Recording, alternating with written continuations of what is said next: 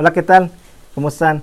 Bueno, pues en esta ocasión quiero eh, hablarles acerca de la historia de, un joven, de un chico que eh, nos muestra ahí la Biblia en Génesis capítulo 37 y todos le conocemos por, por José, José el soñador. Este chico tenía una característica, la Biblia dice que a los, a los 17 años de, edad Dios le mostró algunos sueños, eh, que esos sueños le incomodaban a sus hermanos, a sus papás, porque lo ponían a él como en una, en una alta autoridad, en una alta eminencia, y sus hermanos le rendían a él, a él tributo. Entonces, siempre ellos tenían un poco de celos, un poco de, quererlo matar, de quererse deshacer de él. Y, nos cuenta ahí en el Génesis 37 que tuvo, una oportunidad cuando ellos eh, pudieron matarlo, cuando él va a visitarles, a buscarlos.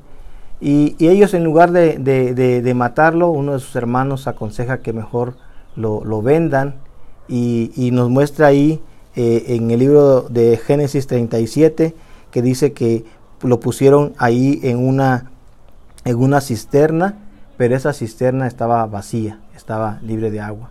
Y yo puedo ver a José, un chico que había soñado, había imaginado su vida, en su futuro, lo que le iba a deparar, ¿sí? con esos sueños que él tenía. Y en ese momento que estaba en esa cisterna ahí, pues quizá mojado, quizá en oscuridad, en un cuarto encerrado, sus sueños estaban viniendo abajo, sus sueños estaban ya eh, sin una esperanza. Y sabes, a veces así nos pasa a nosotros.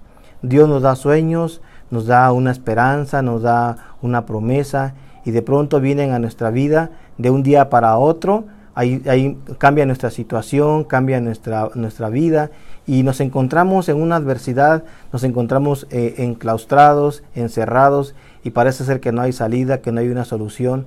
Pero yo te quiero animar este, en esta ocasión porque Dios provocó que, al final José pudiera llegar a un lugar de alta eminencia. Tú puedes leer ahí la historia de José eh, en esos capítulos que le siguen al 37 y vas a ver cómo José eh, tuvo también otra situación, sí, pero Dios lo sacó de ahí. Dios lo, sacó de una esclavitud, de un calabozo, eh, donde parecía nuevamente que sus sueños estaban yendo al borde, a, la basura, pero, pero Dios lo, levantó y lo restauró. Y eh, el capítulo 41, en su verso 40, podemos ver cómo Faraón, después de todo lo que José pasó, lo pone en una alta eminencia, en una alta autoridad, le da un anillo de autoridad y nadie puede hacer nada si José no es el que eh, eh, eh, lo, lo autoriza. Así que yo quiero animarte en esta ocasión y decirte, tú tienes un sueño, tú tienes una promesa de parte de Dios. No dejes que nada destruya tu sueño.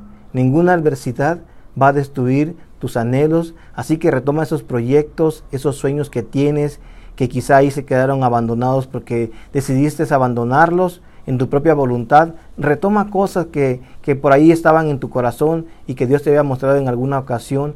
Ponlos a trabajar porque es un tiempo en que tenemos que levantarnos todos y animarnos que eh, considerando que tenemos a nuestro Dios de, nuestro lado, Él es fuerte, Él es poderoso y Él va a cumplir cada una de sus promesas sobre cada uno de nosotros. Así que, mi amado, yo te animo, eh, ora, clama a Dios, si no tienes un sueño, ora y pide a Dios por ese sueño para que se lleve a cabo y te puedas levantar aún en medio de esa adversidad. Así como José, que había eh, eh, estado en una condición difícil, al final, su final fue un final feliz, donde se cumplieron esos sueños, llevándole una alta autoridad.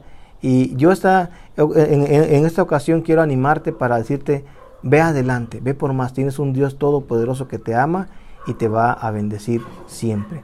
Así que me da gusto saludarte. Nos estamos viendo pronto en la, en la próxima cápsula. Hasta luego y que Dios les bendiga.